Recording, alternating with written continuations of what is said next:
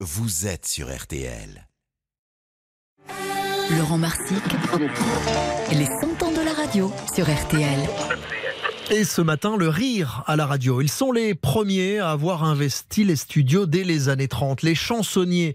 Ils donneront naissance à des émissions cultes comme Les Grosses Têtes et certains d'entre eux deviendront des vedettes de l'humour et je pense évidemment à Laurent Gérard. Il y aura même de curieuses expériences tentées ici sur RTL comme cette émission avec Thierry Leluron qui répondra aux questions des journalistes politiques de la station dans les années 80.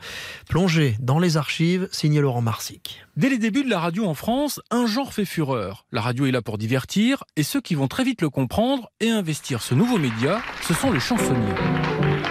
Ils sont les bouffons du roi, ils égratignent en faisant rire, ils égratignent évidemment le pouvoir. Les chansonniers, c'est une spécialité très française, leur âge d'or se situe plutôt dans l'entre-deux-guerres. Sur Radio Cité, dès 1935, ce sont ainsi les chansonniers en liberté. Sur Radio Luxembourg, dès l'après-guerre, ce sera le club des chansonniers. Parmi les nombreux salons et les nombreuses expositions qui se déroulent actuellement, je suis allé visiter un salon tout à fait particulier, celui-là, réservé d'ailleurs aux seuls chansonniers, c'est le salon des carrosseries d'actualité. J'ai vu le modèle Khrouchtchev, carrosserie rouge qui allie la grâce du car publicitaire à la finesse du bulldozer. Le même modèle existe en France sous le nom de Zavata. Sur le service public, à la même époque, c'est le grenier de Montmartre. Dans tous les cas, les joutes verbales sont légion. Ce sont les ancêtres de la revue de presse que diffuse par exemple la chaîne Paris Première, enregistrée comme autant des chansonniers dans un théâtre parisien.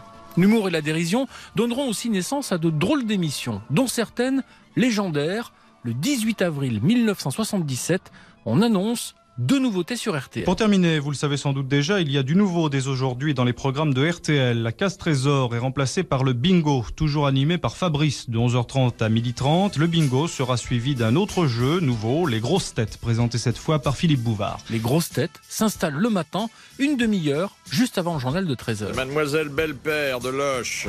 C'est un classique des émissions de radio, mais il y a eu aussi le surprenant et l'atypique. Sur une idée du directeur d'RTL, s'installe chaque semaine le samedi, entre 11h et 13h, une drôle d'émission baptisée les fausses conférences de presse de Thierry Leluron. Nous sommes en 1984. Les questions étaient posées par des vrais journalistes, évidemment ceux d'RTL. Isabelle Date. Vous écoutez d'autres émissions de RTL, Monsieur le Président? Mais oui, écoutez, chaque jour j'écoute. C'est pas l'émission de Mme Marie Pesson. Et pour vous, qu'est-ce qu'on peut faire? Je suis très étonné que M. Mitterrand n'ait pas encore songé à téléphoner. Il est vrai que pour certains cas désespérés, on ne peut plus rien faire. À l'écriture, Robert Lassu, rédacteur en chef à RTL et dernier collaborateur de Thierry Leluron, pour lequel il écrira les sketchs de ses derniers spectacles. Monsieur Chirac, le RPR dont vous êtes le responsable. Eh bien, je voudrais d'abord vous dire, Monsieur Lassus, euh, que le RPR, le Rassemblement euh, pour la République, euh, eh bien, un responsable jeune, actif, dynamique, lucide et présidentiable, n'ayons pas peur des mots, et pour moi, et pour le RPR, et euh, pour la France. L'émission était enregistrée dans le grand studio d'RTL.